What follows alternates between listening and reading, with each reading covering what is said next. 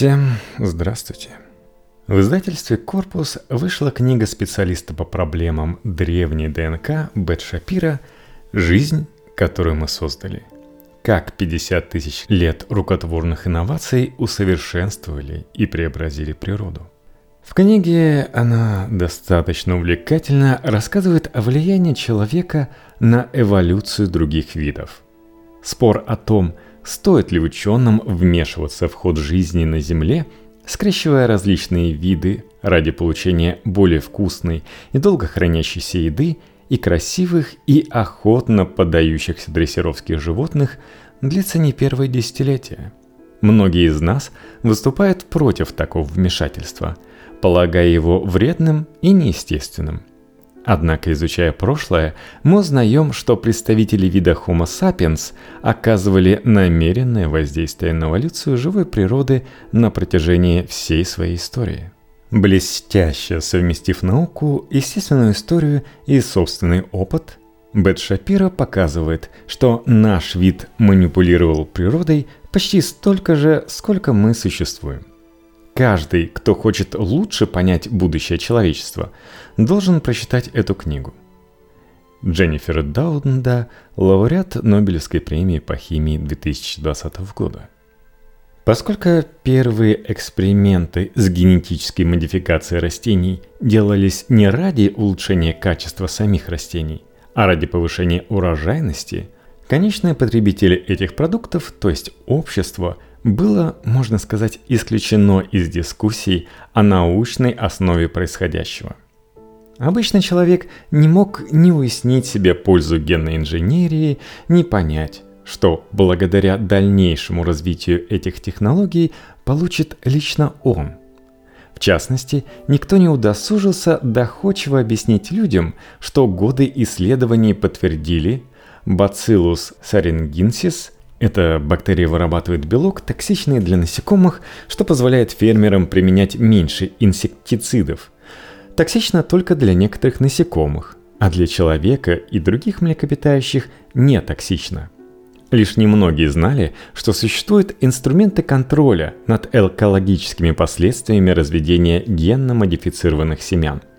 А кампании дезинформации против этих технологий между тем набирали обороты – распространялись фейки, порочащие новые культуры. И при этом почти никто не пытался хоть как-то уточнить информацию, которая становилась достоянием публики. Необходимо было срочно создать генно-инженерный продукт, нацеленный на потребителя, а не производителя. Нечто крайне масштабное, что оправдало бы эту технологию в глазах общества, позволило бы разнеснить ее научную основу и доказала безопасность генно-модифицированных растений. Промышленности нужен был сюжет, который обезоружил бы противников ГМО.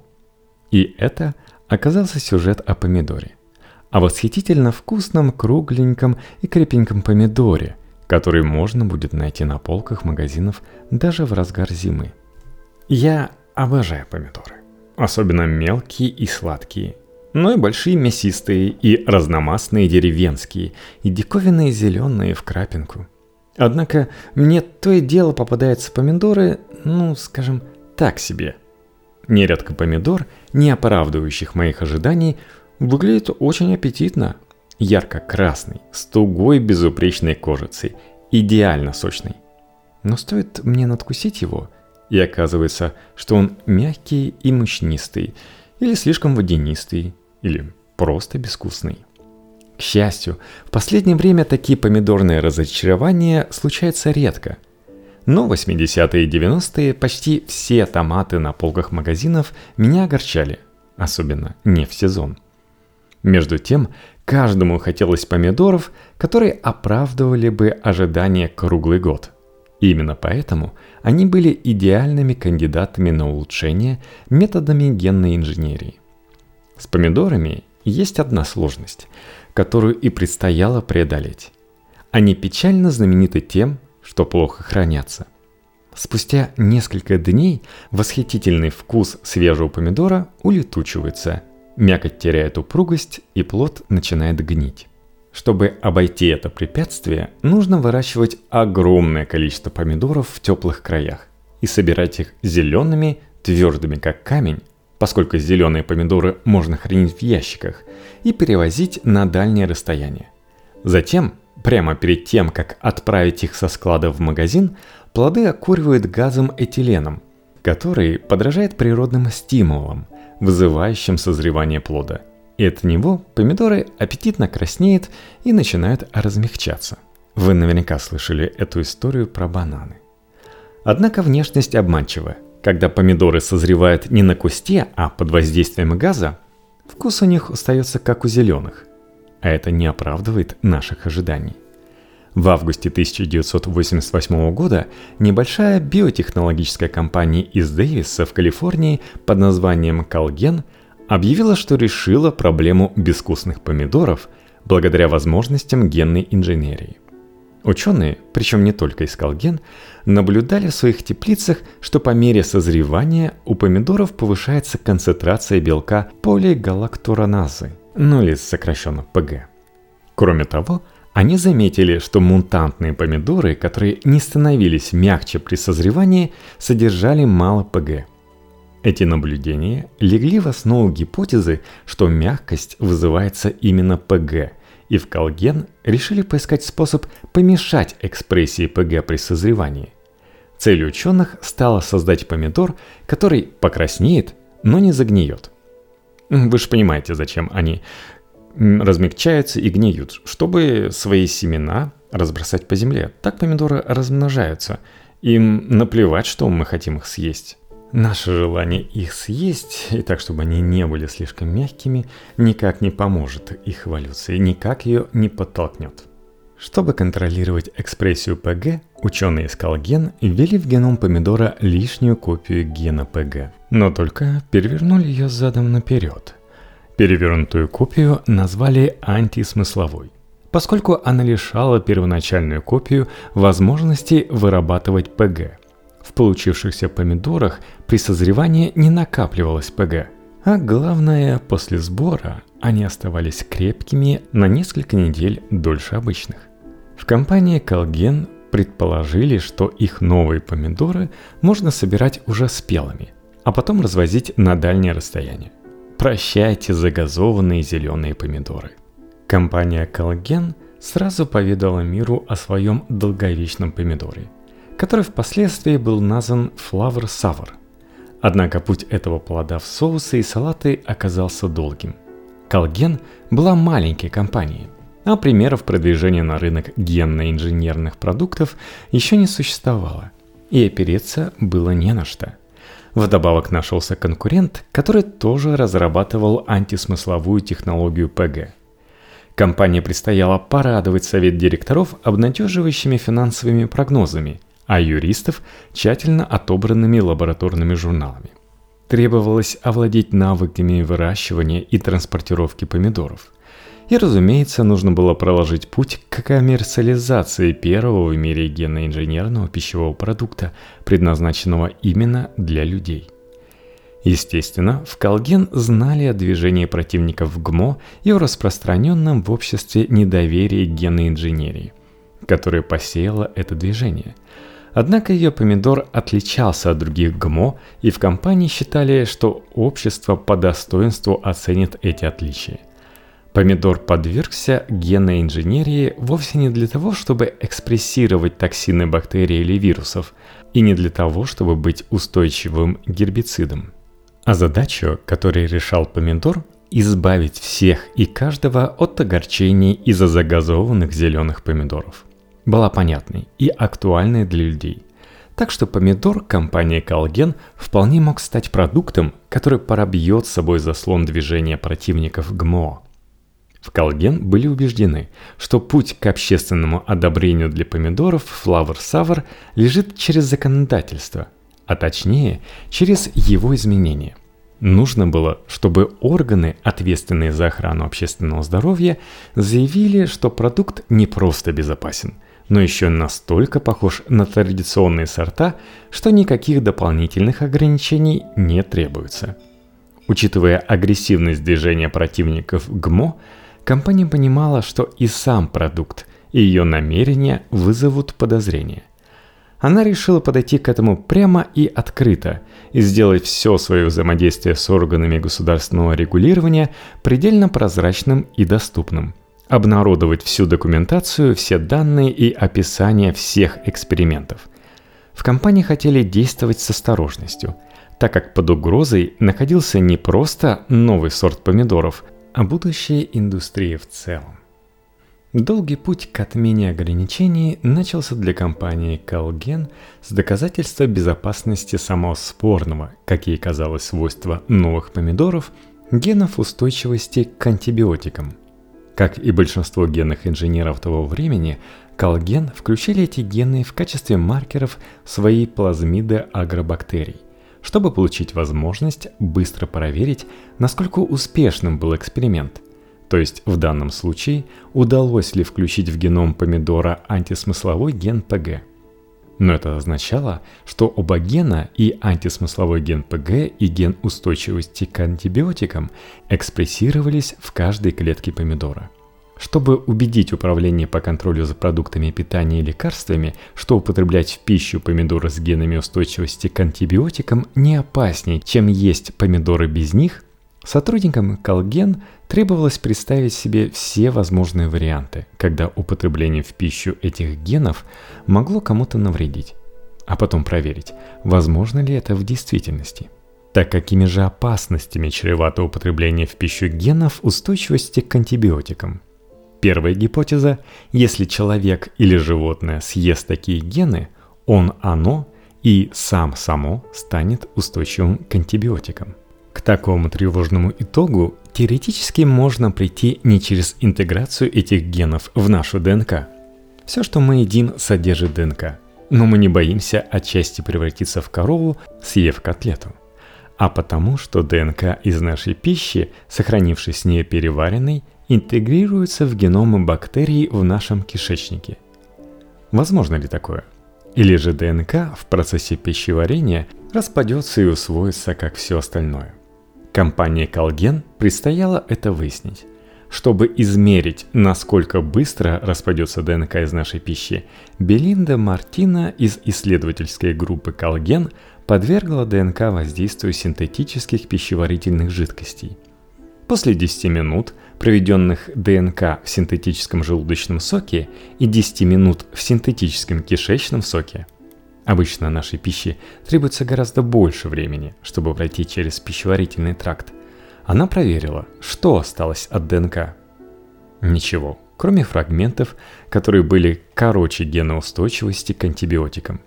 Поскольку поврежденный ген функционировать не может, результаты Мартина означали, что шансы, что ген устойчивости к антибиотикам сохранится непереваренным и строится в геноме микроба, живущего в нашем кишечнике – очень-очень-очень малый. Но насколько малый? Чтобы приблизительно ответить на этот вопрос, Мартино измерила сохранившиеся фрагменты ДНК и дала следующую консервативную оценку. На каждую тысячу человек, съевших по помидору флавр савр, приходится один случай, когда ген устойчивости к антибиотикам попадает в кишечник невредимым, что позволило бы одному микробу инкорпорировать его в свой геном – Поскольку в кишечнике человека живут миллиарды микробов, многие из которых уже устойчивы к антибиотикам, Мартина сочла, и Управление по контролю за продуктами питания и лекарствами с ней согласилось, что ее эксперимент доказал. Употребление помидоров Flower Sour в пищу не повысит устойчивость к антибиотикам у наших кишечных бактерий сколько бы нибудь значимым образом. Раз и навсегда решив больной вопрос с устойчивостью к антибиотикам, Колген перешла к сорту Flower Sour как таковому. Требовалось, чтобы его одобрило и Управление по контролю за продуктами питания и лекарствами, подтвердило, что его можно есть. И Министерство сельского хозяйства США, которое должно было подтвердить, что он не вытеснит другие растения. Для начала ученые из Колген составили список всего того, чем Flower Sour должен отличаться от других помидоров согласно планам его создателей? Например, у этих помидоров имелась дополнительная антисмысловая копия гена ПГ, и наблюдалась сниженная экспрессия ПГ по сравнению с помидорами, не подвергавшимися генной инженерии. и оба этих показателя поддавались измерению. Кроме того, у сорта Flower Sour было несколько отличительных черт. Плоды были плотнее на ощупь, дольше хранились и меньше портились после сбора урожая. Все это являлось следствием подавления ПГ и тоже без труда измерялось. Сложнее было выяснить, к каким непредвиденным последствиям может привести внедрение в геном помидора антисмыслового гена ПГ, оценить их масштаб и доложить о них. В числе таких последствий могли оказаться снижение питательности или повышение концентрации гликоалканлоидов, ядовитых веществ, которые накапливаются в кожице зеленых помидоров. Неожиданные побочные эффекты могли дать и непредвиденные взаимодействия между антисмысловым геном ПГ и другими генами. Или, например, ситуация, когда введение плазмиды агробактерии или плазмид, поскольку при применении генной пушки в один и тот же геном могло попасть много копий, мешает функции другого гена. Чем меньше изменений в геноме, тем ниже вероятность непредвиденных последствий – Поэтому Колген решила разыскать и коммерциализировать только те растения, в которые была введена одна копия антисмыслового гена ПГ. Современные технологии секвенирования генома упростили бы эту задачу, но в те годы их еще не было. Поэтому Мартино разработала метод молекулярного анализа, позволивший ей подсчитать количество введенных генов в каждой линии помидоров Flower Sour. Результаты показали, что из 960 первоначально полученных растений, в которые удалось успешно ввести антисмысловой ген ПГ, операция увенчалась успехом лишь у менее чем 5% семян. Ровно одна копия этого гена была лишь у 8. Они-то и стали родоначальниками линий помидоров, от которых зависело будущее колген. От этих восьми линий колген получила тонны помидоров. Буквально тонны – Ученые разослали помидоры в независимые лаборатории, чтобы измерить содержание в них питательных веществ и концентрацию гликоалкалоидов. В одной из лабораторий огромное количество пюре из этих помидоров скормили крысам, после чего животных вскрыли и посмотрели, все ли ладно в их организмах. Колген провела испытание вкуса.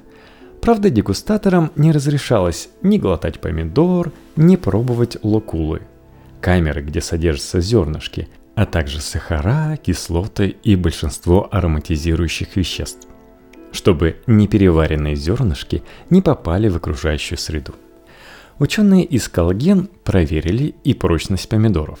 На них храняли тяжелые гири, после чего измеряли, сильно ли плод сплющился, и тыкали в них острыми палочками, чтобы проверить, какое давление нужно, чтобы пробить кожицу были замерены и скорость и хронология созревания на кусте, и темпы гниения после сбора. Результаты были очевидны. Помидоры Flower Sour не отличаются от помидоров, полученных в ходе традиционной селекции. Ничем, кроме того, что после сбора они медленнее портятся. Колген подала заявление в управление по контролю за продуктами питания и лекарствами – Управление потратило 4 года на оценку безопасности помидоров Flower Sour и генов устойчивости к антибиотикам. Все это время Колген прилежно использовали бесчисленные требования управления и Министерства сельского хозяйства, снабжая их дополнительной информацией и проводя новые эксперименты.